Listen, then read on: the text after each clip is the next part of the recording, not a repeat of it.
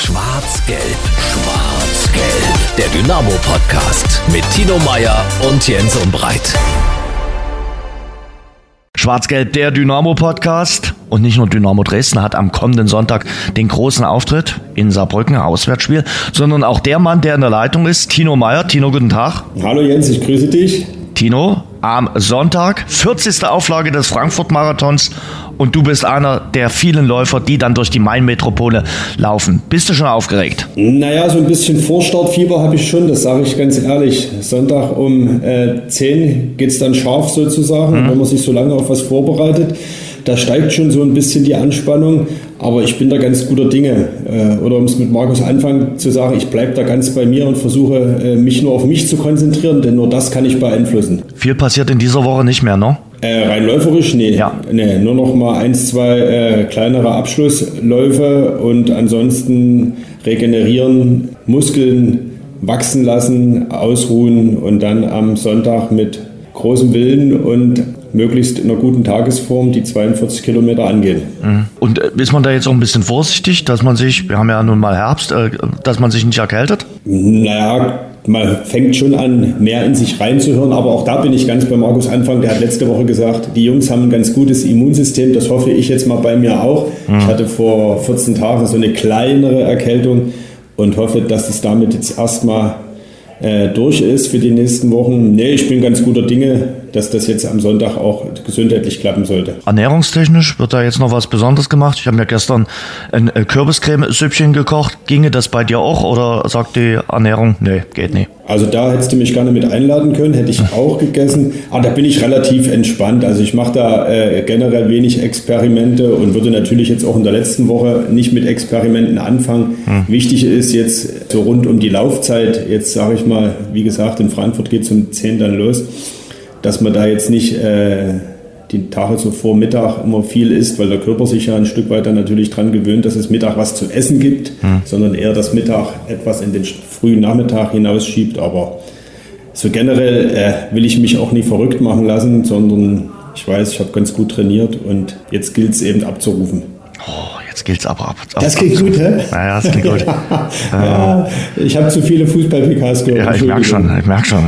Wir danken unserem Exklusivpartner äh, Radeberger. Es gibt doch Radeberger alkoholfrei, vielleicht auch für den Kollegen Tino Meyer bis zum Sonntag. Mit echtem Pilsner Geschmack gebraut, mit feinem Hopfen aus regionalem Anbau. Und am Sonntag nach dem Lauf gibt es dann ein Radeberger alkoholisch, oder? Natürlich, auf jeden Fall. Also da wird dann auch mal angestoßen. Entweder ja. aus Frust oder eben, wie ich hoffe und glaube, äh, aus voller Zufriedenheit. Denke ich auch, denke ich auch. Ist einiges los in Frankfurt am äh, Sonntag. Die Eintracht spielt ja auch, die Eintracht vom Main. Also äh, da ist äh, auch ein bisschen Verkehrschaos vorprogrammiert. Da muss ich schnell laufen, damit ich schnell durch bin. Ne? Ja, vom Dynamo-Spiel wirst du relativ wenig mitbekommen erstmal. Ne? Also das musst du dir dann nochmal das stimmt. im Real Life anschauen. Das stimmt. Vielleicht dann die zweite Halbzeit, das könnte dann klappen.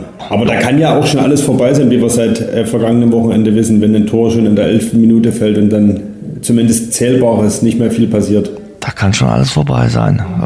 Wir freuen uns gleich auf eine illustre Runde mit einem Journalisten und einem Ex-Dynamo. Also das verspricht sehr schön und äh, sehr toll zu werden. Und äh, da starten wir jetzt auch ein.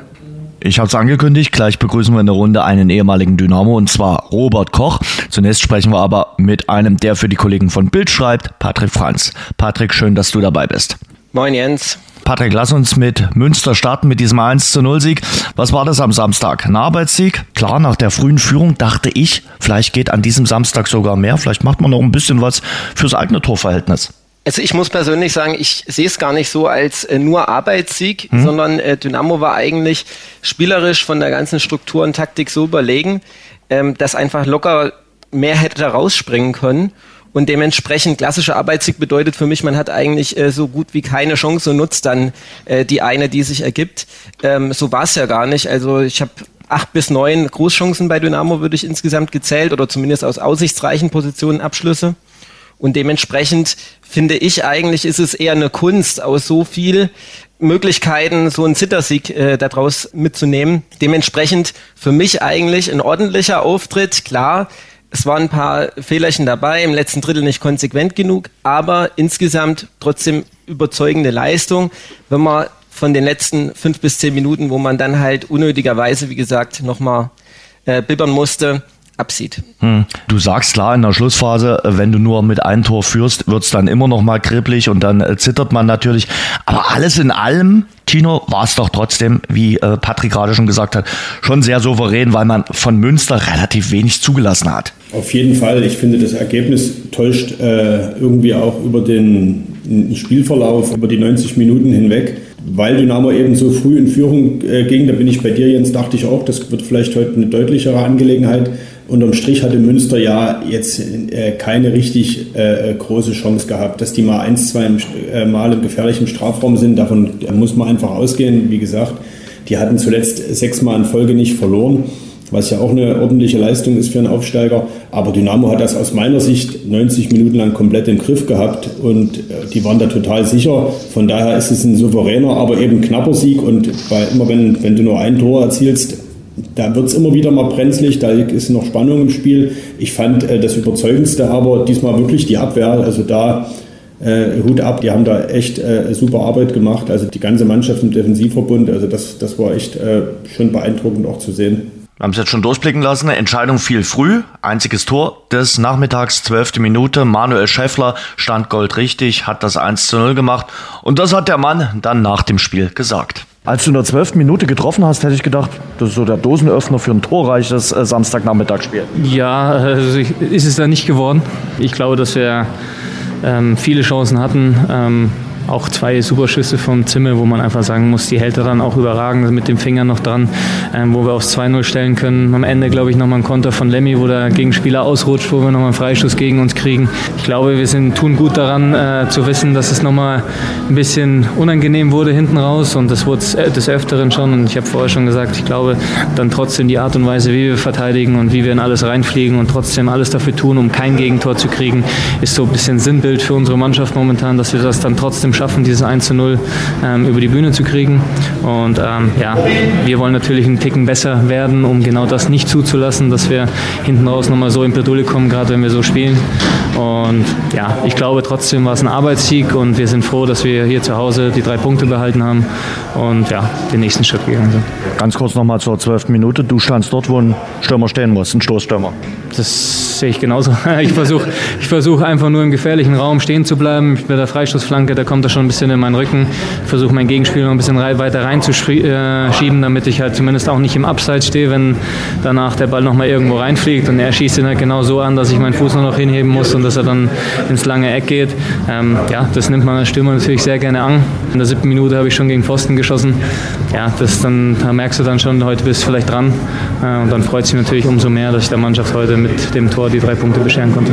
Gehen wir weiter chronologisch vor. Stichwort Rudelbildung. Auch über die wurde viel diskutiert. Patrick, du warst ja auch mit dabei. Du saßt ja knapp über mir. Wie hast du die Situation äh, gesehen? Ich fand ja, durch die Rudelbildung ist nochmal so richtig Zunder in die Partie reingekommen. Ja, absolut. Und es war aus meiner Sicht die gefährlichste äh, Phase, so wenn wir von den letzten zehn Minuten absehen für Dynamo, weil sie natürlich äh, aufgrund der Emotionen, die da ins Spiel kommen, äh, eigentlich Münster in die Karten spielen und äh, sich haben ein Stück weit ablenken lassen in dieser Phase von dem ja. eigenen Spiel und dadurch ein bisschen den Druck nach vorne verloren hatten. Mhm. Dementsprechend eine ganz, ganz wichtige Szene in dem Spiel. Ich muss sagen, ich habe die TV-Bilder nochmal gesehen und bin dann sehr überrascht gewesen, dass es da aus meiner Sicht nicht ganz so hart aussah, wie es äh, im Stadion wirkte. Mhm. Also sprich, der Rempler von Luca Bazzoli war schon noch quasi auf der Auslinie, würde ich sagen. Äh, beziehungsweise wo er ansetzt. Das ist natürlich auch ein Schrank. Ich habe nochmal nachgeschaut, 1,88 Meter und dann der relativ kleine, aber technisch starke Niklas mhm. Hauptmann, der hebt natürlich dann ähm, einfach aufgrund der Gewichtsunterschiede auch mal schnell äh, noch mehr ab. Und eine Sache, die mir schon öfters aufgefallen ist, ich finde halt teilweise, oh, die Werbebanden sind relativ nah am Spielfeldrand. Also mhm. die Verletzungsgefahr rührt natürlich auch aufgrund dessen, wie die Stadien heutzutage eng gebaut sind. Und ich glaube, in der Gesamtsituation ist die gelbe Karte dann absolut angemessen gewesen. Und es war halt direkt vor der Dynamo-Bank und dementsprechend sind die Emotionen höher gekocht, als es wahrscheinlich sonst an einer anderen Stelle des Spielfelds vielleicht gewesen wäre. Aber Niklas Hartmann dann zu verzichten am äh, Samstag, das wäre natürlich bitter gewesen. Äh, und äh, den braucht man natürlich. Also manchmal hat man so das Gefühl, der ein oder andere Gegner guckt sich den Haupe vielleicht auch ein bisschen aus. Das kann schon sein, weil er ist nun mal der Denker und Lenker im Spiel und dass der ein bisschen mehr bearbeitet wird als andere, ist irgendwie ja schon klar. Wobei in der Szene jetzt äh, da würde ich da äh, wirklich dem, dem Bazzoli keine Absicht unterstellen. Es ist eher so die Gesamtkonstruktion, die die Szene so gefährlich gemacht hat. Ich meine, er hat ihm in, in Schubser mitgegeben, das war absolut unnötig, aber Patrick hat es gesagt, die Bande steht sehr nah und dies ist ja nicht nur die Bande, da ist nur noch so ein Betonstreifen, ja, der es dann eben auch gefährlich macht, weil man mit den Fußballschuhen da eben auch schnell ins Rutschen kommt, sodass es eben ja aufgrund dieser Gesamtkonstruktion eben auch direkt vor der Trainerbank dann so emotional wurde. Aber ich glaube, ein Stück weit gehört das auch dazu.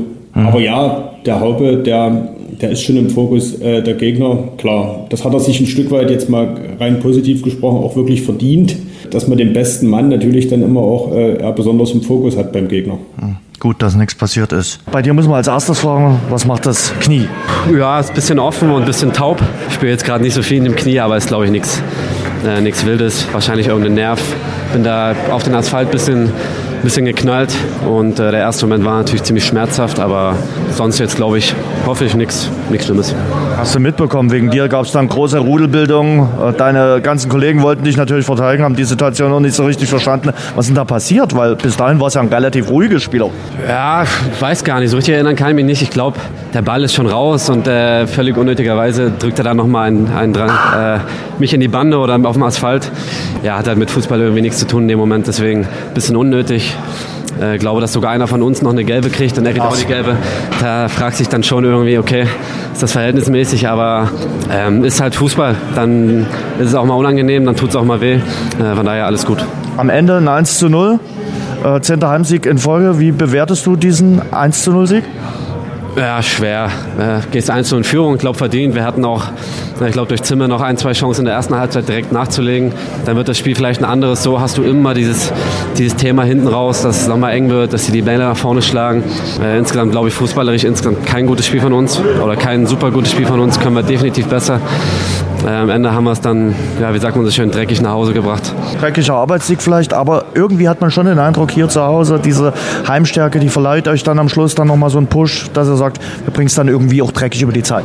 Ja, ich meine, zehnte Heimsieg in Folge, irgendwo kommt es ja auch her. Diese, diese Atmosphäre, dieses Stadion hat so eine Power. Auch heute war es wieder voll. Denkst du ja auch, gegen Preußen Münster, gegen Aufsteiger machen wir das Ding ja voll. Das ist schon Wahnsinn.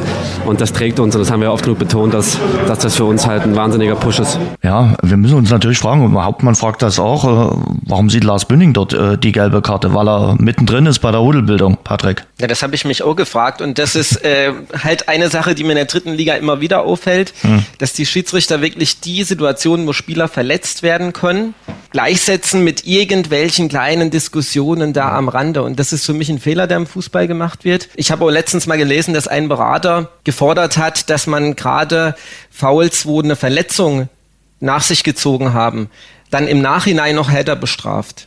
Und das finde ich ist wirklich eine Sache, wenn man den Sport fairer machen will, dann muss man sich über solche Dinge unterhalten, dann dürfen sie zumindest kein Tabu mehr sein, mhm. sie in die Diskussion zu stellen, weil für mich ist ganz entscheidend, will jemand wirklich ein richtiges Zeitspiel betreiben, kickt er den Ball nur einen Meter weg oder haut er den Gegner mit einer Grätsche und mit einem Riesentempo um. Und manchmal werden alle drei Sachen über einen Kamm geschoren. Und das ist halt eine Schwierigkeit. Noch dazu, weil heute alles minutiös genau geprüft wird in der, in der Bundesliga und der zweiten Liga, ist natürlich der Fokus auch noch stärker auf jede Kleinigkeit, die man da sehen und ahnden will. Und man darf einfach nicht alles gleich machen. Ich glaube, er hat die gelbe Karte deshalb bekommen, weil er so ziemlich der Erste war, äh, der im Rudel stand und wahrscheinlich, das sieht man dann in der Stadion-Totalen wahrscheinlich besser, als Innenverteidiger auch mit äh, ziemlich Anlauf kam, also mit äh, äh, Geschwindigkeit und sich dann dort äh, eingemischt hat. Und wahrscheinlich war er dann der Erste, der dem Schiedsrichter auch irgendwie im Sichtfeld war. Und dafür gab es dann offensichtlich gelb. Tino Sascha Hildmann äh, hat sich nach dem Spiel so ein bisschen über den Schiedsrichter beklagt. Markus Anfang wollte über den Schiri gar nichts sagen. Wie hast du die Schiedsrichterleistung gesehen? Es war jetzt nichts Entscheidendes dabei. Aber manchmal, boah, ja, klar wir sind dritte Liga und da sind eben auch die Schiedsrichter teilweise dritte Liga. Wahrscheinlich kann man es unterm Strich auf den Nenner bringen. Du sagst es, es war kein grober Fehler dabei und es gibt auch keinen Videoschiedsrichter, der irgendwas korrigieren und überprüfen könnte. Er hat keinen großen Fehler gemacht, ja, und trotzdem, selbst bei dem Foul an Hauptmann, wenn an der Außenlinie da jemand nochmal einen Ellenbogen ausfährt, klar, rote Karte wäre jetzt wahrscheinlich zu hart gewesen, aber ja, Verletzungsgefahr ist schon da. Ich fand den Schiedsrichter jetzt nicht äh, so schlecht. Da hatten wir diese Saison schon schlechtere bei Dynamo-Spielen. Mhm. Aber unterm Strich wird es das sein, was du sagst. Die dritte Liga äh, im deutschen Fußball heißt eben auch irgendwo die dritte Liga von Schiedsrichtern. Es gibt immer wieder Ausnahmen. Ne? Mhm. Deswegen spielt ja auch Niklas Hauptmann dritte Liga. Das müsste er äh, mit seinen Fähigkeiten ja nicht tun. Aber so ist es jetzt mal. Ja, und man kann sogar Bundesliga-Schiedsrichter haben äh, und die pfeifen dann wirklich richtig schlecht an dem Tag, wo sie Dynamo pfeifen. Siehe Tobias Reichel in Essen. Aber das habe ich mich am Wochenende auch gefragt. Vielleicht hat Tobias Reichel sowieso eine Eigenart, keine roten Karten zu geben, weil er hat ja Vincenzo Griffo auch keine rote Karte gegeben beim Spiel Freiburg gegen Bochum. Und das war auch für mich ein glasklares Foulspiel, genauso wie es beim Spiel Essen gegen äh, Dynamo eine rote Karte hätte geben müssen. Und auch da gibt es keinen roten Karton. Ich meine, das sind ja immer Menschen, ne? Also das dürfen wir ja nicht vergessen. Spieler haben schlechte Tage, Trainer haben schlechte Tage, äh, wir Journalisten äh, selbstverständlich auch. Und so können wir natürlich die Schiedsrichter nicht ausnehmen. Und vielleicht hat der Reichel auch eine andere Auffassung von, von Spielleitung. Man müsste, müsste ihn mal fragen, weil Tatsache so Parallelen sind schon zu erkennen. Und dann hat das vielleicht schon was damit zu tun, wie er als Schiedsrichter in so ein Spiel geht, wann er meint, eine rote Karte geben zu wollen, zu müssen, was das mit der Spieldramaturgie macht. Wir müssten ihn mal fragen, Jens. Defensive ist ein Faustpfand. Man hat mit Regensburg die stärkste Defensive in der dritten Liga. Patrick nur zehn Gegentore äh, kassiert. Und Markus Anfang betont es ja immer so schön. Alles, was du hinten wegverteidigst, brauchst du vorne nicht schießen. Das sage ich den Jungs auch immer. Das haben wir da, glaube ich, ganz gut gemacht. Defensiv ist das schon sehr, sehr ordentlich. Vor allen Dingen auch, was die vier dort hinten äh, anbieten. Ja, absolut. Also ich bin wirklich da auch voll äh, auf deiner Seite, was Dynamo defensiv halt an Stabilität auch im Vergleich zur letzten Saison nochmal hinzugewonnen mhm. hat. Das ist ein ganz, ganz großer Zugewinn für die ganze Saison, wenn sie das halten können. Und gerade Jakob Lewald wieder dann mit dieser Monstergrätsche seinen eigenen Fehler, muss ich ja trotzdem auch sagen, wieder gut macht, weil er vorher das Abseits aufgehoben hat. Aber man sieht eben, man kann alles wieder in den Griff kriegen. Also man reagiert auch auf einen Fehler entsprechend wieder gut. Und das ist die große Stärke von Dynamo und sorgt natürlich dafür, dass in dieser Abwehr auch eine Riesenruhe herrscht. Auch im Spielaufbau gibt mhm. es Sicherheit. Und da muss ich wirklich sagen, Stefan Triljaccia hat ja keinen einzigen Ball halten müssen am Wochenende. Das muss man nochmal so deutlich betonen, weil die zwei Abschlüsse, die Münster zustande gebracht hat, gingen ja alle am Tor vorbei. Dementsprechend kann man nur absolut den Hut ziehen vor der Leistung von Jakob Lewald und auch vor Bünning, die dort wirklich zusammen richtig gut abgeräumt haben. Ja, weil du Lars Bünning sagst, äh, der durfte ja jetzt in der Innenverteidigung ran. Mal hören, was er nach dem Spiel gesagt hat. Am Ende ein 1 zu 0, weil die Abwehr auch wieder stand, weil er die beste Defensive in der äh, dritten Liga hat. Woran machst du diesen knappen 1 zu 0 Sieg fest? Ja, auf jeden Fall hat die Abwehr, glaube ich. Aber als Mannschaft, ne? das ist nicht immer nur die Viererkette, da äh, wollen wir uns nicht zu viel selbst loben. Natürlich sind wir im Endeffekt die letzte Linie, die das dann äh, wegverteidigen, aber als Mannschaft gut verteidigt und ähm, ja, 1-0 ist für einen Defensivspieler immer erfreuliches Ergebnis. Hilft dann dieser Kessel, hilft das dann auch in den letzten Minuten, wenn man so einen knappen Vorsprung über die Zeit bringen muss, äh, dass die Leute euch dann versuchen, auch noch ein bisschen zu pushen? Auf jeden Fall, definitiv. Also das ist der klare Vorteil in den Heimspielen. Ich glaube, wir haben nicht umsonst so eine Festung hier zu Hause mit den Fans im Rücken. Ähm, das pusht unfassbar und setzt nochmal viel Kraft frei am Ende. Ja. Man hat jetzt den zehnten Heimsieg in Folge eingefahren und da wächst natürlich auch das Selbstvertrauen. Tino, und Eins fällt auf, dass man gerade dann in der Schlussphase mit diesem Faustpfand Heimvorteil lebt. Also da merkt man ganz deutlich, das Publikum ist da, die Menschen äh, wollen die Mannschaft unterstützen. Lars Bunning hat es ja auch gerade gesagt, da ist wirklich der Faustpfand Heimvorteil ein ganz, ganz wichtiger. Auf jeden Fall. Äh, wir hatten das, glaube ich, in der vergangenen Woche, dass Gegner äh, mitunter nach Dresden gekommen sind unter dem Motto, schöne Atmosphäre und am Ende nehmen wir bestimmt was mit, weil Dynamo damit nicht nicht klarkommt. Mhm. Und das hat sich wieder komplett gewandelt. Ich glaube, so der, dieser Grundrespekt, oh, es geht nach Dresden, da sind 30.000 und wenn alles normal läuft, werden wir eigentlich äh, kaum eine Chance haben. Das ist jetzt wieder so ein Stück weit Normalität und Alltag und das ist eigentlich äh, Tatsache in, in, in Riesenfaustpfand. Ich meine, Münster, die hatten zuletzt sechsmal äh, nicht verloren. Ich glaube schon, dass die insgeheim vielleicht dachten, hier geht was. Und dann irgendwann im Laufe des Spiels merkst du halt, die Defensive steht, Dynamo macht ein frühes Tor und es wird immer, immer schwieriger, dagegen anzukommen. Das Publikum ist da und das Publikum trägt dann eben auch in den äh, ein, zwei äh, kritischen Momenten. Und ja, mit jedem Sieg, den Dynamo mehr einfährt, wächst das natürlich, du hast das gesagt, ne, dieses Selbstbewusstsein bei den Spielern, so eine gewisse Selbstverständlichkeit, so eine Gewissheit, die Leidenschaft auf den Rängen und natürlich auch äh, so eine gewisse Ehrfurcht beim Gegner. Hm. Patrick, und genau das ist es ja, äh, die, diese Serie, die äh, Tino jetzt gerade angesprochen hat. Wir haben das bei so vielen Mannschaften, bei Mannschaften, wo es zum Beispiel nicht läuft. Stichwort äh, zum Beispiel in der Bundesliga, Union Berlin, die können sich manchmal ja jetzt selbst gerade nicht erklären, warum sie jedes Spiel verlieren. Sie spielen ja gar nicht schlecht. Und dann hast du das Umgekehrte, Bundesliga zum Beispiel VfB Stuttgart oder Leverkusen oder die Bayern und bei uns in der dritten Liga eben Dynamo Dresden. Du gewinnst dann auch mal ein Spiel, da meine ich jetzt gar nicht den Samstag, den hast du absolut verdient und äh, souverän gewonnen, aber du gewinnst dann vielleicht auch mal ein Spiel, wo du sagst, na ja, da war es jetzt nicht durchweg die, die, die bessere Mannschaft, weil du einfach dieses Selbstbewusstsein hast und weil du auch diese Serie im Hinterkopf hast. Na, absolut. Es ist natürlich ein Hammer, wenn Selbstvertrauen und Qualität zusammenkommen.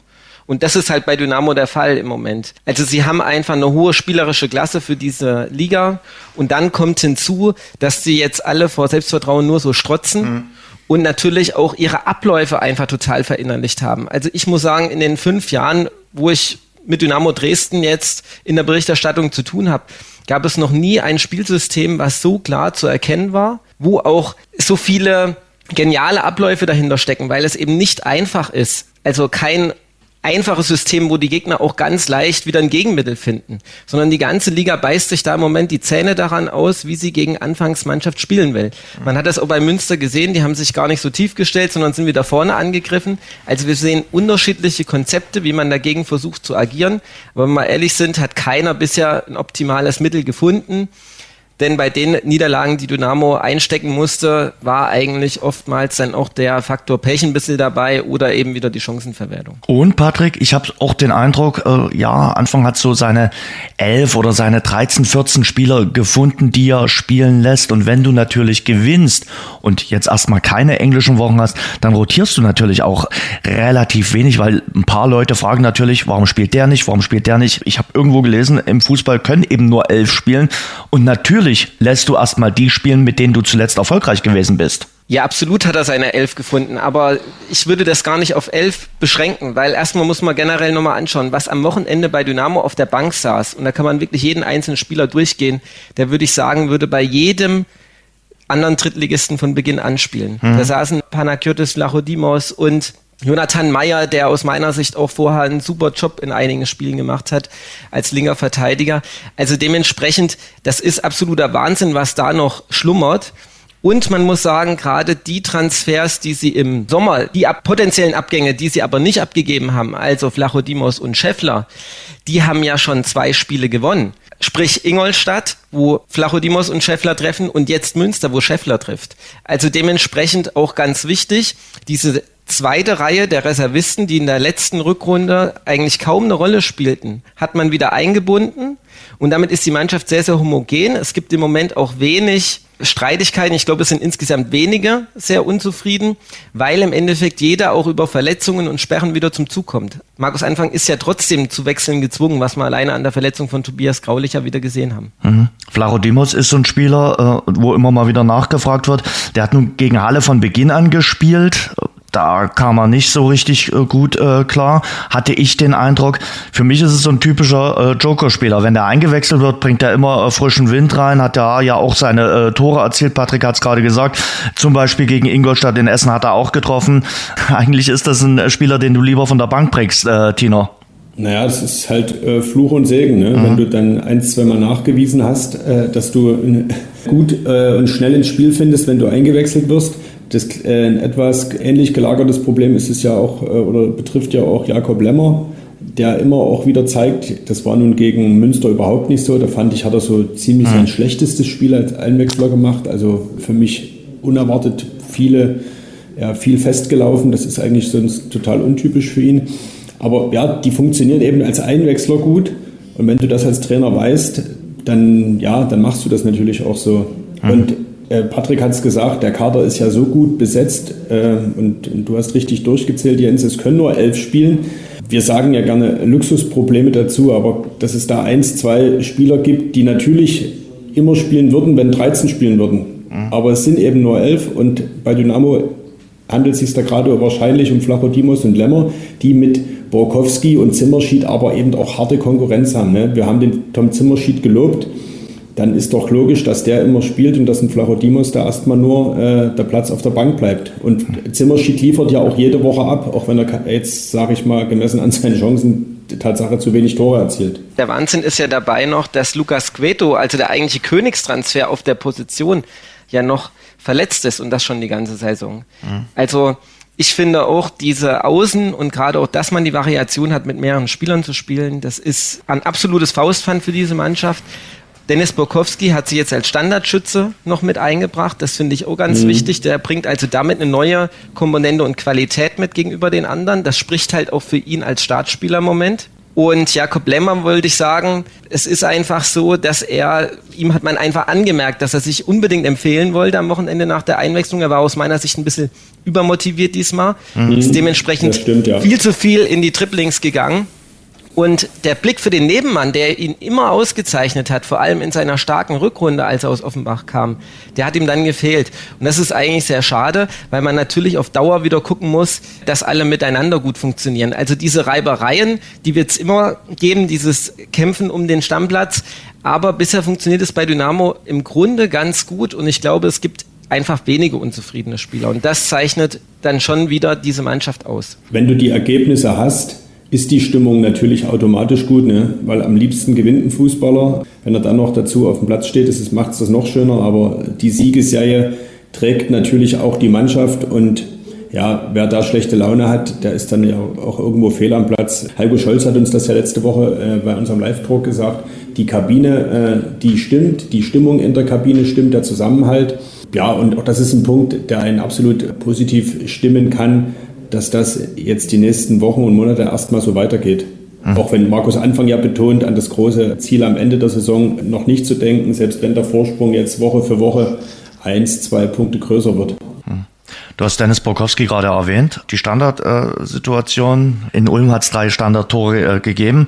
Hat man jetzt den Mann gefunden für die Standards mit Borkowski, Patrick? Aus meiner Sicht ja. Denn alle anderen, an die ich mich erinnern kann, bevor Borkowski sie getreten hat, sind irgendwo runtergekommen, aber nicht äh, dort, wo wirklich was passieren kann, sprich um einen Elfmeterpunkt mhm. herum oder leicht davor.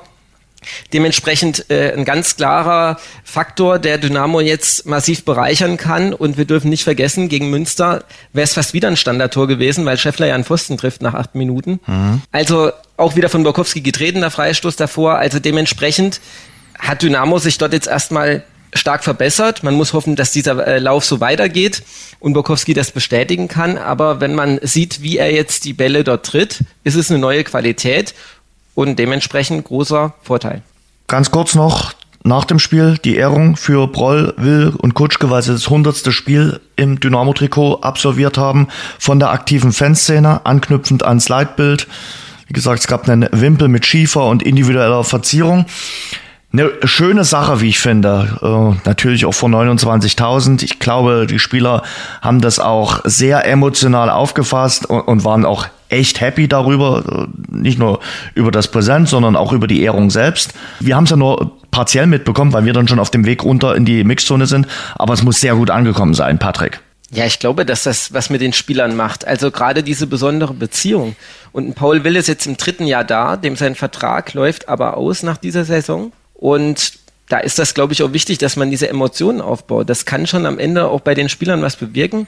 Ich glaube, dass es sehr, sehr wichtig wäre, ihn zu halten. Ja. Und vielleicht erinnert er sich irgendwann noch an diese Aktion. Mhm.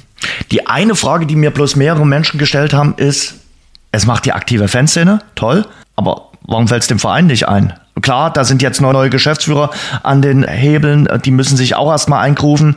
Aber hundertstes äh, Spiel für Dynamo Dresden kann man ja auch vom Verein eine Ehrung durchführen. Soll ich jetzt ein bisschen ketzerisch antworten, Jens? Aktive Fanszene und Vereinsspitze, da sind ja gar keine so großen Unterschiede. Nur will mhm. ich nicht sagen, das ist eine und die gleiche Person. Das würde natürlich faktisch nicht stimmen. Aber inhaltlich liegt man da ja gar nicht so weit auseinander. Ich finde, so eine Ehrung 100. Spiel, das äh, kann, ja, kann ja auch von der Fanszene äh, eine Aktion sein. Warum denn nicht? Also da sehe ich jetzt den schwarzen Peter gar nicht bei der Vereinsführung. Die haben sicherlich auch andere Themen. Ich fand das im Rahmen dieses Spieltags einfach eine, eine schöne Szene, eine schöne Aktion und dann ist es in Dresden eben so, dass die aktive Fanszene die Spieler ehrt, die 100 Pflichtspiele für Dynamo bestritten haben. Warum nicht? Ja, ich sehe das jetzt auch nicht so dramatisch, äh, dass, der, dass das nicht vom Verein kommt, weil man da einfach, das kann sich miteinander die Hand geben. Also sprich, ein 100 Spieler ist schon was Besonderes, aber jetzt auch noch keine Marke, wo ich sage, da muss vom Verein ein Riesenzeichen kommen. Wenn es mal das 500. Spiel wie von Martin Mennel in Aue ist, dann wäre es schön, ja? wenn der Verein das auch macht. Du weißt doch, Martin Mennel haben wir den 1 zu 0 Sieg damals im Derby in Aue zu verdanken, als er Dynamo den Ball hingespielt hat.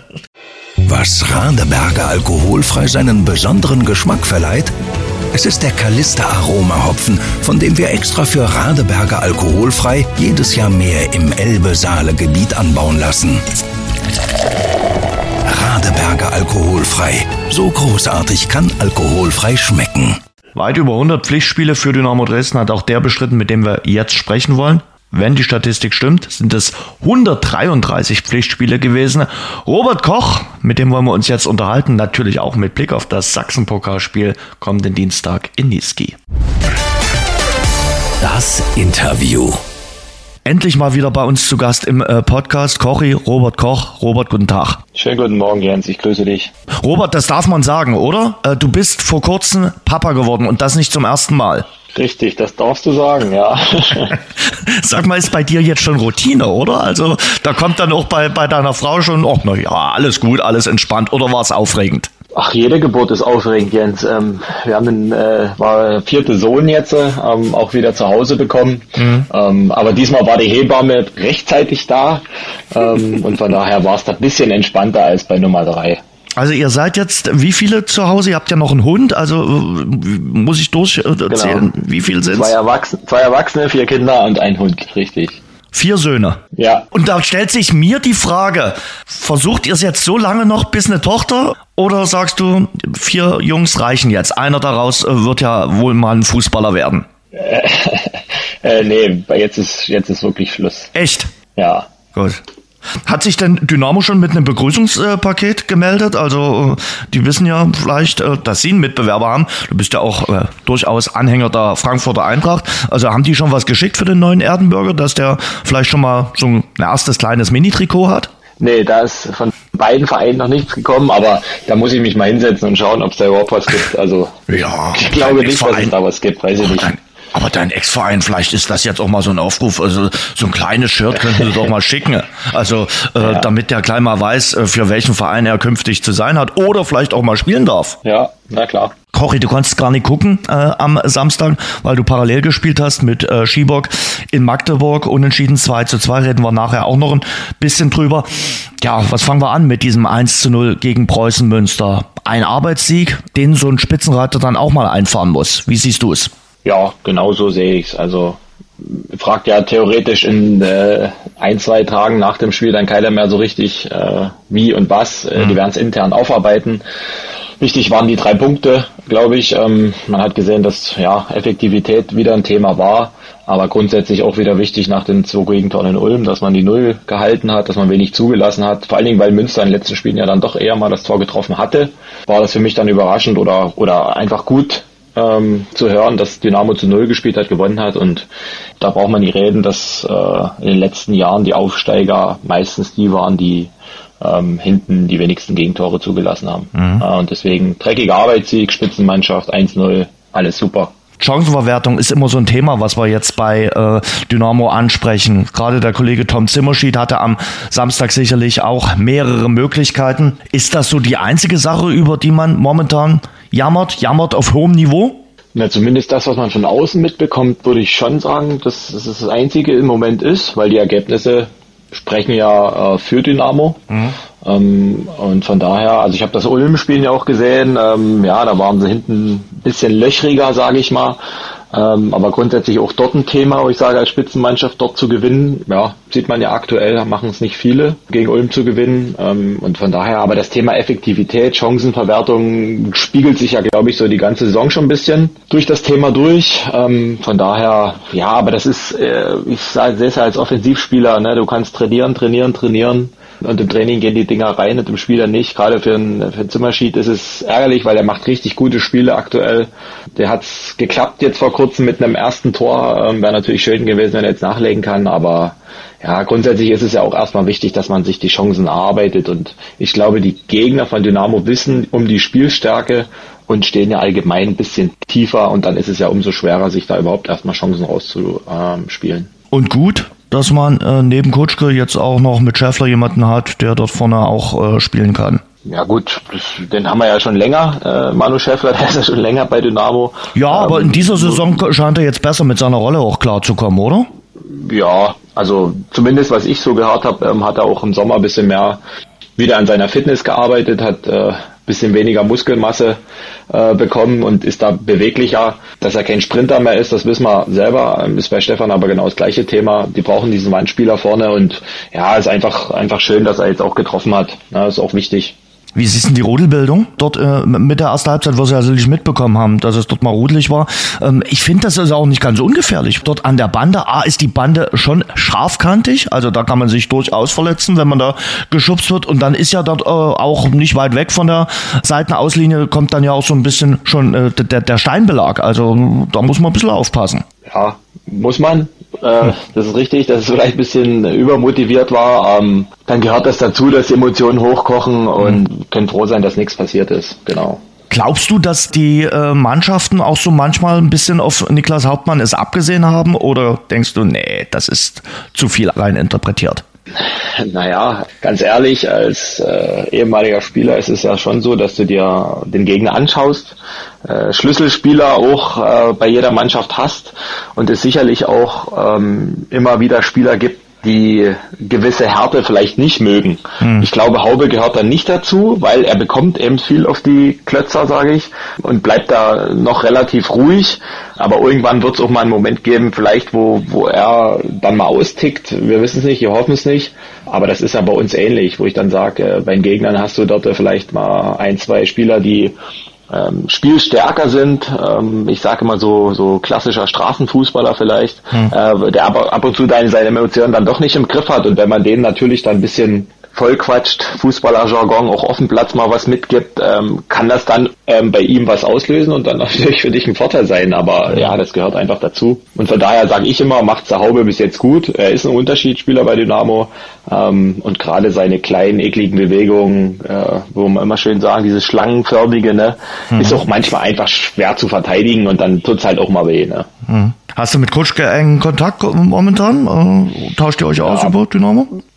Ich versuche es immer mal, aber aktuell ist es sehr schwer, ihn zu erreichen. Ähm, Echt? Ja, meldet sich ganz sporadisch nur. Mhm. Geht jetzt auch schon, ich glaube, drei Wochen lang jetzt, dass wir mal wieder einen Kaffee trinken wollen. Ähm, aber alles gut. Ähm, ich weiß, was er um die Ohren hat, äh, auch im Privaten drumherum und deswegen, wenn er sich meldet, dann bin ich da. Muss seinen Geburtstag vielleicht organisieren, hat ja demnächst so mhm. Halbrunden Geburtstag. Ja, naja, das kriegt er schon hin. Hast du mitbekommen, dass er geehrt worden ist? Nee.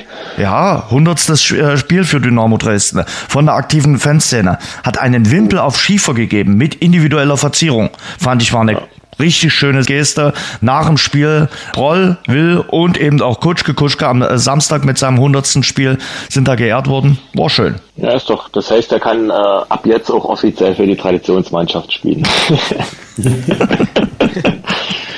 Sag, bei euch läuft es momentan äh, ganz gut. Unentschieden gespielt beim bis dato Spitzenreiter Magdeburg 2 und äh, Stefan Kiefer, ein Ex-Dynamo, war dann quasi der Held des Spiels, oder? Äh, teils, teils, muss ich sagen. Denn äh, das 2-1 für Magdeburg geht ganz klar auf seine Kappe. Okay, hat er seinen äh, Fehler wettgemacht? Genau, klassischer Torwartfehler. Ähm, ja, Bodenverhältnisse hin oder her, muss er halten, Schuss aus äh, ungefähr 20, 22 Metern, den er reinlässt. Ähm, und deswegen habe ich dann auch bei der letzten Ecke dann gesagt, komm, ab nach vorne. Und glücklicherweise war er noch irgendwie mit dem Körperteil dran und das Ding flog hinten rein. Bist zufrieden momentan? Äh, ihr seid äh, noch ungeschlagen, momentan fünf Punkte hinter dem neuen Tabellenführer Plauen. Ähm, ja, jein. Es geht immer besser. Ne? Mhm. Der Anspruch ist da. Ähm, die Truppe arbeitet sehr gut mit. Ähm, es macht wie, weiterhin viel Spaß, auch mit den Jungs zu arbeiten. Ähm, das Thema ungeschlagen, es gibt natürlich nochmal extra Schub, wo ich sage, das, das müssen die Jungs mitnehmen. Mhm. Selbst im Pokal, wo wir gegen äh, Chemnitz in höherklassige Mannschaft gewonnen haben, auch verdient gewonnen haben, ja, sind ich sag mal, zwei, drei Unentschieden zu viel. Aber als Jäger ist es dann immer noch schöner, als Gejagter zu sein. Und zum Wochenende, ja, es, es war ein Spitzenspiel äh, in der Oberliga. Magdeburg spielt sehr guten Ball, das muss man schon einfach sagen.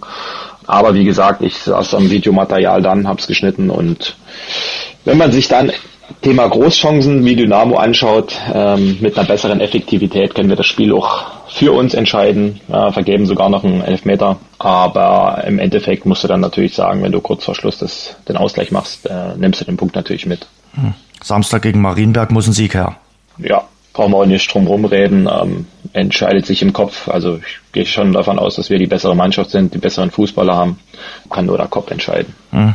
Wollt ihr diese Saison hoch? Gibt ja einige Anwärter, habe ja gelesen, äh, Grieche zum Beispiel auch aus eurem Umkreis da, äh, aus dem Brandenburgischen, hat sich jetzt Clemens Fandrich geholt. Also da sind auch durchaus namhafte Ex-Zweitliga-Fußballer bei euch äh, in der Oberliga dabei. Ja, das ist richtig. Grischow hat ja immer da mal, ich glaube letztes Jahr hatten sie noch Dimitar Rangelov, mhm. den man aus Cottbusser Bundesliga-Zeiten kannte im Kader. Felix Geisler spielt noch dort, wobei der EM ein bisschen verletzt ist jetzt. Grundsätzlich ist es so, dass wir vor drei Jahren, also bei Amtsantritt in Schiburg, uns diesen Plan ähm, auf Papier gebracht haben, dass wir gesagt haben, wir wollen das jährlich steigern. Mhm. Ähm, wir sind letztes Jahr Dritter geworden und von daher ist es schon ja jetzt nicht das Ziel, was man, äh, ich sage jetzt mal wie Dynamo so rausposaunt und sagt, wir wollen und müssen unbedingt aufsteigen. Darum geht es in Bischofswerda nicht, weil auch da ein paar Rahmenbedingungen noch passen müssen, wo wir als Verein noch äh, genug Arbeit haben.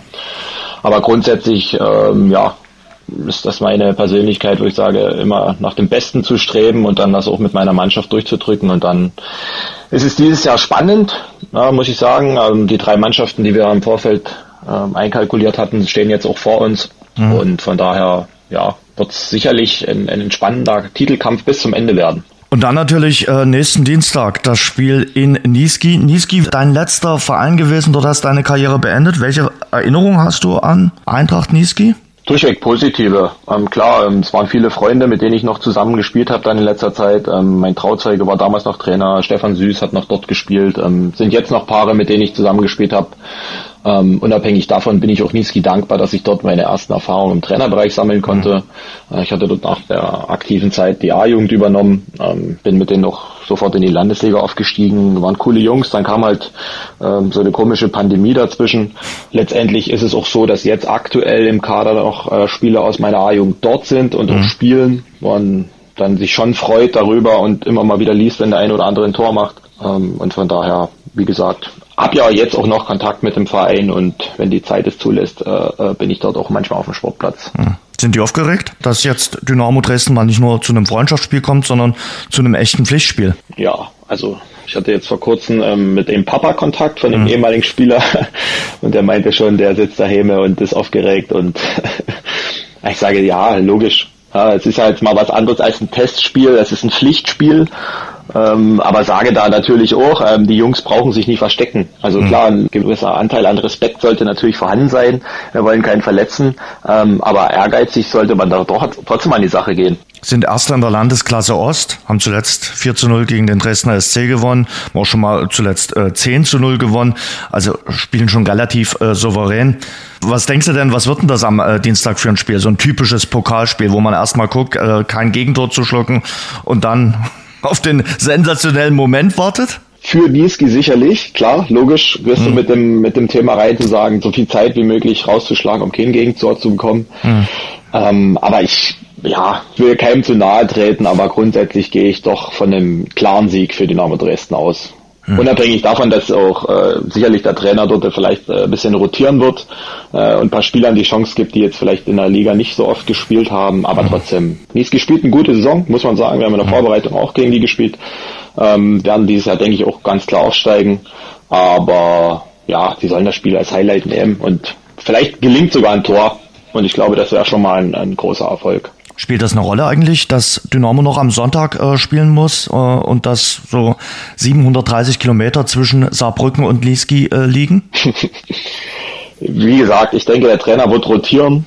Hm. Ähm, der Kader ist groß genug ähm, und von daher muss man da als Profi drüber stehen, denke ich. Ich glaube, wenn sie zu uns gekommen wären, hätten sie vielleicht nicht Dienstag gespielt. Aber ich denke, Lieski ähm, werden sie das schon packen. Ja, ihr habt ja im Sachsenpokal das große Ding geschafft. Ihr habt den äh, Chemnitz FC, den Pokalfinalisten der Vorsaison rausgekegelt. Also auch im Sachsenpokal wollt ihr in diesem Jahr ein bisschen was erreichen, oder? Ja, jedes Jahr, weil ich habe es ja noch nie geschafft, äh, den Sachsenpokal zu gewinnen. Als Spieler nie geschafft und als Trainer bis jetzt auch noch nicht. Ähm, letztes Jahr haben wir uns selbst geschlagen, das nennen wir auch unsere Kappe, äh, wo wir äh, bei Lipsia Eutrich im, ich glaube, Achtelfinale ausgeschieden sind. Äh, war das ein schöner Erfolg in Chemnitz. Wie gesagt, war auch verdient, völlig zu Recht gewesen, hat auch Christian Tiffert dann gesagt. Und ja, wir haben in der nächsten Runde jetzt einen, Landesligisten gezogen, auswärts bei Rabenstein, ähm, die wir auf keinen Fall unterschätzen werden, die in der Landesliga eine gute Rolle spielen, jetzt am Wochenende auch gegen Taucher gewonnen haben, gegen Tabellenführer. Ähm, also dort wartet trotzdem eine knifflige und harte Aufgabe auf uns, aber auch da ist natürlich äh, eine Runde weiterkommen. Und dann müssen wir schucken. Dann sind wir im Viertelfinale. Ähm, ich bin ganz ehrlich, bis auf Aue und Dynamo ist mir jedes Los recht, weil ich davon überzeugt bin, dass wir auch jeden schlagen können. Also selbst Lok Leipzig oder FSV Zwickau würden wir eine Chance haben bei uns zu Hause. Also Traumfinale Schiebock gegen Dynamo. Das ist das ganz große äh, Ziel oder der große Traum am Ende natürlich äh, ein Finale gegen Dynamo Dresden und Dynamo Dresden steigt in die zweite Liga auf. Dann äh, können wir nächstes Jahr DFB-Pokal gegen Eintracht Frankfurt spielen, genau. da kommt nochmal die Eintracht. Wie siehst du denn die Eintracht momentan?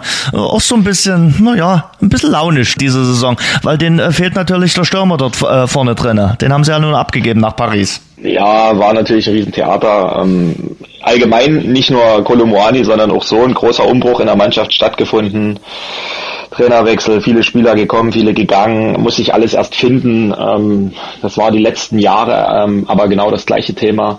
Ähm, das war bei Hütter so, das war bei Glasner so, dass man ein bisschen Stotterstart hatte. Mittlerweile glaube ich, dass die sich immer mehr festigen. Es sind gute, junge, schnelle Leute dabei. Wir werden nicht das ganz große Ziel Champions League dieses Jahr schaffen. Also davon gehe ich nicht aus. Aber ich denke, dass wir weiterhin eine gute Rolle spielen. Vielleicht das internationale Geschäft wieder schaffen in der Saison. Und jetzt aber auch erstmal in der Conference League dort die Gruppenphase überstehen und ja, dann ich sehe das entspannt. HJK Helsinki am äh, Donnerstag der Gegner. Gegen die hat Dynamo Dresden auch mal gespielt.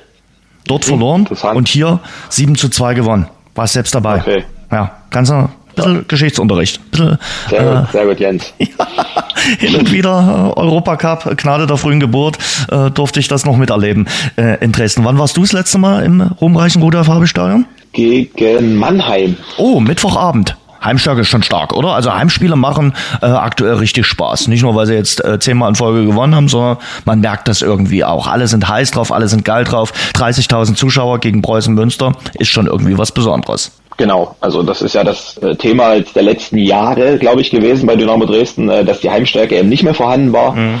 Ähm, und das ist ein Riesenthema mit den Fans im Rücken. Jetzt, wie gesagt, immer ausverkauftes Haus. Ähm, ich glaube, es ist sogar Nachwenderekord, habe ich jetzt gelesen, ne? Mhm. zehn Siege am Stück. Ja, das beflügelt. Und das beflügelt auch die Spieler, wenn du weißt, äh, geil, ist wieder Heimspiel.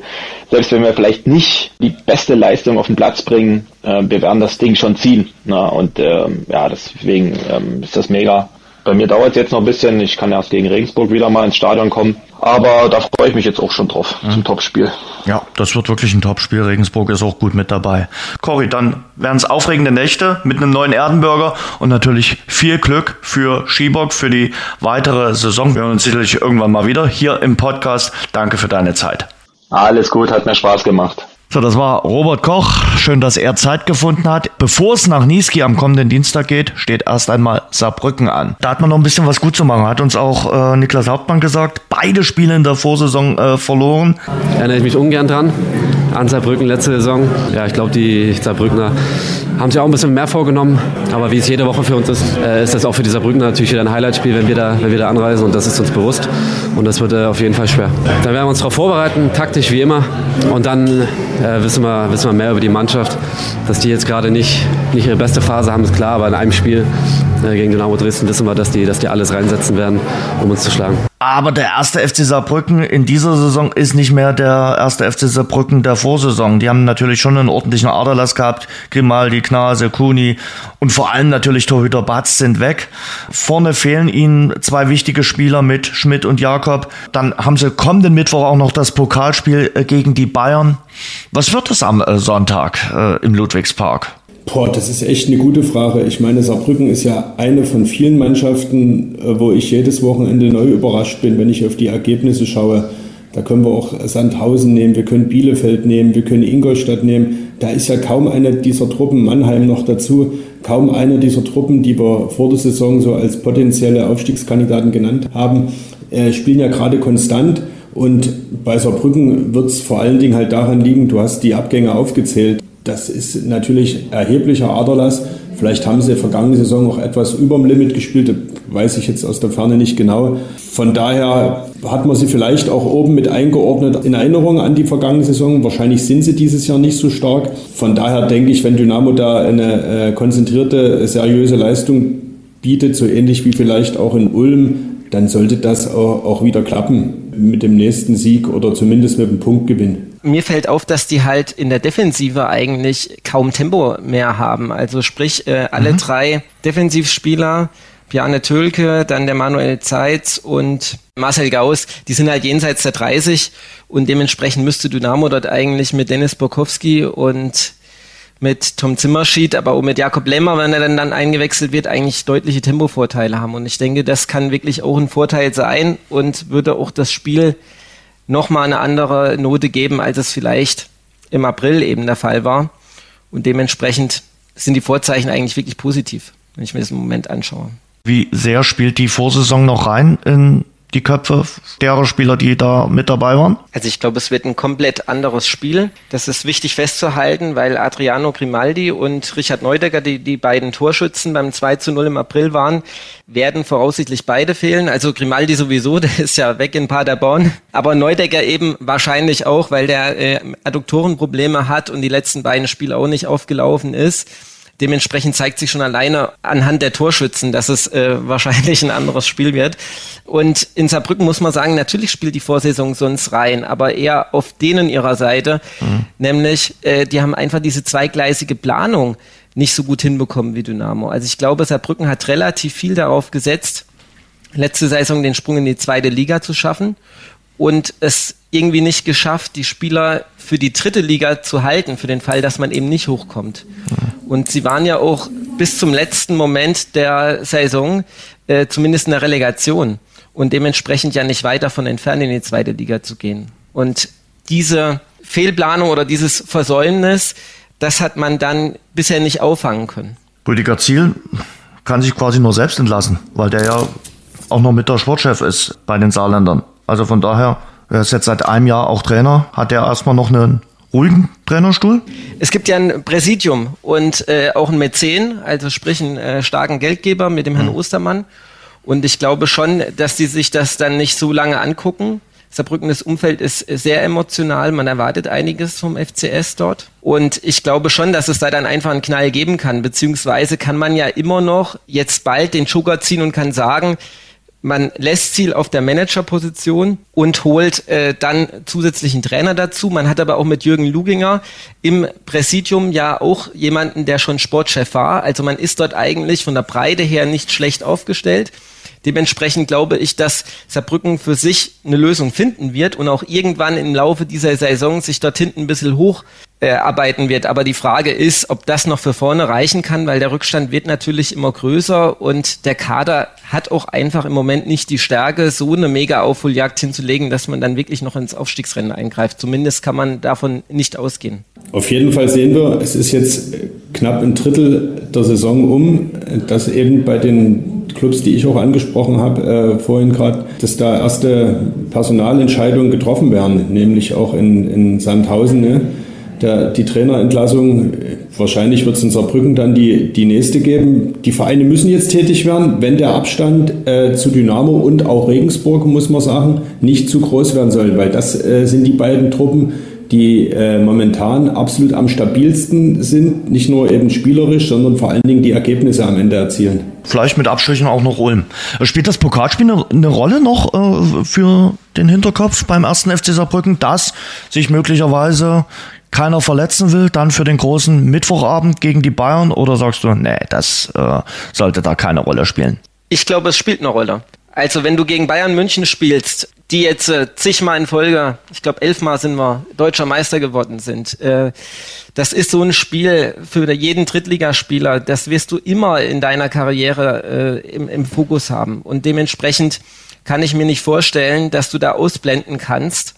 Gerade wenn du eh in einer Krise bist und ein bisschen verunsichert bist, dann denkst du doch, ich will vor allem in diesem Spiel dabei sein und hoffen, dass wir dann an diesem Tag irgendwie uns gut präsentieren. Also sprich, ich glaube, es spielt eine Rolle. Und Dynamo kann das natürlich vor allem dadurch beeinflussen, dass sie die ersten 20, 30 Minuten dort voll präsent auftreten, weil dann nehmen sie einerseits die Verunsicherung von Saarbrücken mit, bestärken die und sorgen gleichzeitig dafür, dass das Gedankenkarussell bei den Saarbrücker Spielern eben immer größer wird und dann wird auch im Hinterkopf vielleicht irgendwann sich nochmal das Bayern-Spiel melden. Also sprich mit Härte auch beeindrucken und dementsprechend ganz stabil und ähm, hochmotiviert dort in die Zweikämpfe gehen. Und du kannst dich natürlich aus der Brücker Sicht auch personell nicht ganz frei machen von diesem Mittwochspiel gegen die Bayern. Ich glaube schon, dass das in der Personalplanung irgendwo eine Rolle spielt. Zum Beispiel, ob du mit dem angeschlagenen Spieler, ob du den jetzt am Sonntag gegen Dynamo aufbietest oder ob du den vielleicht eher für Mittwoch noch lässt. Also ich denke schon, dass das ein, ein, ein kleiner Vorteil ist und äh, Dynamo hat ja auch ein Pokalspiel, aber dass das die äh, deutlich leichtere Aufgabe oder die, die deutlich leichtere Doppelbelastung ist. Das Gedankenkarussell. Boah, wart ihr äh, dieses Jahr schon auf der Vogelwiese oder diesen Herbst schon auf der Vogelwiese? Ich hatte es eigentlich noch mal vor, aber geht nur bis zum 31. Oktober. Wird wahrscheinlich nichts werden mit dem richtigen Karussell. Mit dem Gedankenkarussell, das hat ja der Kollege Patrick Franz gerade ins Spiel gebracht. Ich bin schon dort gewesen, kann ich dir sagen. Äh, ich war eher nur äh, der Zahlmeister sozusagen Schießbude. Äh, für meine Kinder. Äh, und, und was wir natürlich gemacht haben, Bälle werfen und das Glücksrad. Ne? Okay. Beim Glücksrad erfolgreich gewesen? Äh, naja, im vergangenen Jahr war es besser, aber äh, beim, beim Bällewerfen hier, da, da gab es äh, was Plüschiges, möchte Okay. ich sagen. Was hast du denn im Vorjahr gewonnen, weil du gesagt hast, im Vorjahr war es erfolgreicher? Na, ich glaube, im Vorjahr hat meine Tochter in, in, in, eine Geldbörse, sagt man, glaube ich, neudeutsch, äh, schön bestickt, die sie jetzt stolz trägt und sich von den Großeltern gelegentlich füllen lässt, gewonnen. Und dieses Jahr hat mein Sohn, wie gesagt, was aus Plüsch. Das war jetzt dann, ich glaube, im letzten Jahr meine Tochter war etwas glücklicher. Okay. Zurück zur dritten Liga. Plüschig ist die Stimmung nicht beim SV Sandhausen. Die haben aber nicht viel Geduld gehabt mit äh, Danny Galm, oder? Ich habe jetzt sowieso mal gelesen, äh, die Verweildauer der Trainer beim SV Sandhausen in den letzten Jahren nur noch rund sechs Monate. Also dort ist der Geduldsfaden relativ fix gerissen. Die Bilanz nach zwölf Spieltagen, vier Siege, vier Unentschieden, vier Niederlagen. Sie wollten sicherlich sofort oben mitspielen mit diesem Kader. Kader durchaus namhaft. Natürlich neuer Trainer, neues Spielsystem. Das sind ja Dinge, die wir auch aus Dresden kennen aus der Vorsaison. Aber die Geduld war längst nicht so groß wie die hier in Dresden. Ich musste vorhin, äh, als Patrick über Saarbrücken gesprochen hat, fiel mir Tatsache nämlich auch gleich Sandhausen ein mit dem Umfeld und den Mäzenen und den Erwartungen. Ich meine, wir stellen Sandhausen da immer so ein bisschen als Provinzort, wo ein bisschen nett gekickt wird, äh, dar. Das ist eben nicht so. Ich glaube, da ist auch ein ganz, ganz ehrgeiziges Umfeld, auch wenn Sandhausen als Begriff erstmal anders klingt. Und äh, das haben ja die Personalplanungen eben auch gezeigt. Ich meine, die hatten oder haben neben Dynamo äh, sicherlich den, den, den besten Kader und äh, punktuell vielleicht sogar den namhafteren.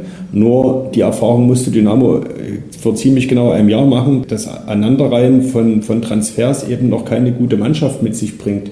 Warum die jetzt so schnell die Geduld verloren haben, lässt sich jetzt hier aus der Ferne schwer beurteilen. Wir wissen aber ja jetzt mit einem Jahr Erfahrung oder rückblickend, dass es Dynamo damals eben richtig gemacht hat, ziemlich genau in der Phase, so Mitte Oktober, November, bewusst zu sagen, wir halten an Markus Anfang fest, weil wir glauben, dass es eben ein bisschen Zeit braucht und dass äh, dieses System Anfang, was Patrick vorhin eben auch beschrieben hat, dass das eben erst greifen muss. Insofern muss man sagen, vor allen Dingen an die Adresse von Sportchef Ralf Becker bei Dynamo, alles richtig gemacht vor einem Jahr, indem er so klar Anfang das Vertrauen ausgesprochen hat.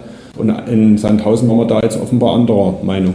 Ich glaube schon, dass es einen Unterschied noch gibt äh, zwischen Sandhausen und Saarbrücken. Also generell ist das Gefüge vielleicht ähnlich und man ist ja ehrgeizig, hat einen äh, Mäzen, aber der Jürgen Machmeier, der soll ja mal nach dem Zweitligaspiel äh, unter Niederlage auf St. Pauli, die eigentlich, denkt man ja, eher standesgemäß ist, gesagt haben, er hat äh, die Spieler ja verpflichtet, um in die Bundesliga aufzusteigen und nicht im Zweitliga-Abstiegskampf zu stecken. Also da sieht man das Selbstverständnis, was der Herr Machmeier hat und dementsprechend hat er in Sandhausen einfach dementsprechend vor dieser Saison extrem viel investiert, um schnellstmöglich und sofort unbedingt aufzusteigen. Und dieser absolute Druck, der da drauf herrschte und was ich auch in diesen absolut teuren äh, Verpflichtungen zeigte. Also ich habe aus der Branche gehört, dass die 5000 Euro beim Gehalt noch mehr in der Lage sind zu zahlen als Dynamo in dieser Saison. Das muss man sich einfach mal vorstellen, bei einem Spieler 5000 Euro mehr Gehalt, wenn man den unbedingt wollte. Und da haben sie ja auch Spieler bekommen, äh, die Dynamo unbedingt wollte. Also ein Alexander Mühling kann ich da zum Beispiel sagen, der war bei Dynamo, weil er unter Markus Anfang gespielt hatte, sehr begehrt und Sandhausen hat äh, Dynamo da relativ locker ausgestochen. Und dann ist es natürlich so, wenn so ein Druck und so eine riesen Erwartungshaltung im Sommer da ist und es geht genau in die andere Richtung, dann platzt irgendwann die Bombe und ich glaube, das ist dort passiert. Und ich bin gespannt, ob die noch die Wende hinbekommen können. Äh, ich denke, dass es für den Standort Sandhausen sonst langsam bergab geht, wenn das diese Saison nicht klappt. Um das nochmal klarzustellen, Patrick, die werden mehr gezahlt. Es gibt nicht nur 5000 Euro, sondern es gibt 5000 Euro mehr pro Monat mehr pro Monat für die Topspieler als bei Dynamo Dresden, genau. Und das in der dritten Liga, wo es ja gar nicht erwirtschaftet werden kann, ne? Und wo die Zuschauerzahlen in Sandhausen ja auch dementsprechend schlecht sind. Also das sah man ja schon zu Zweitliga-Zeiten. Also das ist wirklich finanzieller Wahnsinn, der dort betrieben wurde im Sommer. Und dadurch zeigt sich aber auch dieser Druck dann, weil das hat immer auch sportlich irgendwo dann Auswirkungen. Ja, und Jens Keller, der neue Trainer, wird ja jetzt dort nicht einfach auch nur ein soziales Jahr absolvieren und sagen, ich verzichte einfach mal aus freien Stücken aufs Gehalt, sondern der wird ja auch auch ein bisschen was äh, kassieren. Wie seht ihr seine Verpflichtung? Er war jetzt drei Jahre lang ohne Club. Man denkt bei ihm natürlich immer an die äh, Schalker Zeiten, an die großen Schalker Zeiten, an die Champions League Zeiten. Aber zuletzt äh, war Erfolg und Jens Keller auch nicht immer übereinstimmt, Tino. Ja, das, äh, das stimmt mit dem Blick auf äh, seine Station und die Ergebnisse. Ich bin da jetzt komplett gespannt. Ich würde Sandhausen noch nicht äh, gänzlich abschreiben, weil eben gerade das Mittelfeld sehr eng beisammen liegt. Viel wird davon abhängen, wie stabil Dynamo und Regensburg an der Tabellenspitze sind, aber es gäbe ja dann immer noch diesen dritten, diesen Relegationsplatz. Von daher ist für mich Sandhausen noch dabei, wenn Jens Keller das hinbekommt, diese Aneinanderreihung von wirklich ja, individuell guten Spielern zu einer Mannschaft zusammenzufügen, dass das möglich ist und äh, ja, zeigt das Beispiel Dynamo und Ähnlich wie Markus Anfang hat Jens Keller oder verfügt Jens Keller auch schon über reichlich Erfahrung. Ob das jetzt in Sandhausen funktioniert, das werden wir sehen, aber ich will es auch nicht ganz ausschließen. Ich glaube, es gibt einen Unterschied, weil Jens Keller die dritte Liga aber nicht so kennt. Mhm. Also der hat ja wirklich weiter oben trainiert und auch vor drei Jahren in der zweiten Liga. Ich habe Jens Keller bei Schalke immer so erlebt, da hat er mir ziemlich leid getan, da war er immer unter Dauerbeschuss und hat eigentlich gute Arbeit gemacht. So habe ich ihn von damals in Erinnerung. Und dann in Nürnberg oder so hat er ja gar keinen Fuß mehr fassen können. Also dementsprechend, ich bin da sehr skeptisch, dass das jetzt in Sandhausen funktioniert, weil da für mich die Voraussetzungen irgendwo fehlen. Hm. Und der Druck bleibt ja ähnlich äh, bei der Haltbarkeitsdauer, die ein Trainer dort an diesem Standort hat. Dementsprechend glaube ich, dass es für den SVS der nächste Schritt Richtung ähm, Bedeutungslosigkeit gibt. Harte Worte vom Kollegen Patrick Franz. Von euch noch der kurze Blick auf den Dienstag, Reformationstag und dann für Dynamo das Pokalspiel bei Eintracht Niesky. Man sagt immer so schön, das ist eine Pflichtaufgabe. Ja, damit ist eigentlich alles gesagt, Jens. Das sind äh, nicht mal 48 Stunden nach dem Saarbrückenspiel mhm. und trotzdem ist der Kader so groß und der Klassenunterschied zum Landesklasse-Team Eintracht Niesky, das in der vergangenen Saison denkbar knapp den Aufstieg in die Landesliga äh, verpasst hat, ich glaube mit einem Tor oder so gegen Borea Dresden, ist der Klassenunterschied so groß, dass auch Dynamos zweite Reihe diese Aufgabe pflichtgemäß, wie du sagst, ganz äh, klar äh, für sich entscheiden muss. Das Ergebnis spielt am Ende gar keine Rolle, ob das am Ende ein 3-1 wird oder ein 5-0 oder ein 7-4. Ich glaube, ist am Ende egal. Du musst dort weiterkommen und ja, Markus Anfang wird seiner vermeintlich zweiten Reihe sagen, Jungs, das ist eure Chance. mal zu zeigen, äh, dass ihr auch jederzeit das Zeug habt, in der ersten oder in der vermeintlichen 1A-Mannschaft zu spielen. Ich denke, das ist das Wichtige in der Herangehensweise. Liegt eigentlich der entscheidende Faktor. Kann ich die Reservisten in Anführungsstrichen, weil das sind bei Dynamo ja eigentlich äh, potenzielle Stammspieler anderer Vereine, kann ich die entsprechend vormotivieren, in Niski da die Chance zu ergreifen? Oder haben die eigentlich im Hinterkopf, selbst wenn ich in Niski abliefere, wird es wohl trotzdem für den Stammplatz nicht reichen. Also das ist so die Abwägung und äh, da gilt es für Markus Anfang halt ein bisschen das herauszukitzeln. Ja, und sonst wird's halt so ein Sachsen-Pokalspiel, wo ich denke, die Qualität von Dynamo absolut reicht, um das dann auch entsprechend locker zu lösen. Patrick, Dankeschön, dass du dabei gewesen bist. Äh, Patrick äh, Franz schreibt für die Kollegen der Bild. Patrick, vielen Dank für deine Einschätzung und bis zum nächsten Mal. Ja, bis zum nächsten Mal, Jens. Ciao. Jo, Tino, dann bleibt mir dir nur ganz viel Glück zu wünschen für den Sonntag. Toi, toi, toi. Gute Beine, lauf schnell und äh, hab einen schönen Sonntag. Genieße es auch ein bisschen in Frankfurt. Auf jeden Fall. Ich danke dir und nehme natürlich alle guten Wünsche mit, aber auch nicht zu viel, sonst ist das Gepäck unterwegs zu schwer. Ach, aber äh, nee, danke, danke. Ich werde nächste Woche dann davon berichten mhm. und bin trotzdem gespannt auch, wie Dynamo sich am Sonntag schlägt. Ja. Es wird ein äh, spannender Tag. Definitiv. Wir sind auch gespannt, wie sich der Kollege Sebastian Schupan schlägt. Mit dem bist du ja im Austausch. Ich auch immer so ein bisschen. Ich versuche immer, immer so ein bisschen aufzumuntern vor seinem ersten äh, Marathon. Auch den versuchen wir natürlich in den nächsten Wochen nochmal ranzubekommen und zu seinem Marathondebüt zu befragen. Es gibt den Spieltagstipp mit unserem Exklusivpartner Radeberger. Da könnt ihr euren Tipp abgeben, nicht wie schnell der Kollege Tino Meyer läuft, sondern wie Dynamo in Saarbrücken spielt am Sonntag Mittag oder am frühen Nachmittag 13.30 Uhr. Das Ganze geht über die Dynamo-App und dort könnt ihr natürlich auch tolle Preise gewinnen. Macht mit beim Spieltagstipp mit Radeberger. Tino, toi toi toi für Sonntag. Danke Jens und dann bis nächste Woche. Schwarz-Gelb, der Dynamo-Podcast, ist eine Produktion von sächsische.de und Radio Dresden. Abonniert uns bei Spotify, Apple Podcasts und überall dort, wo es gute Podcasts gibt.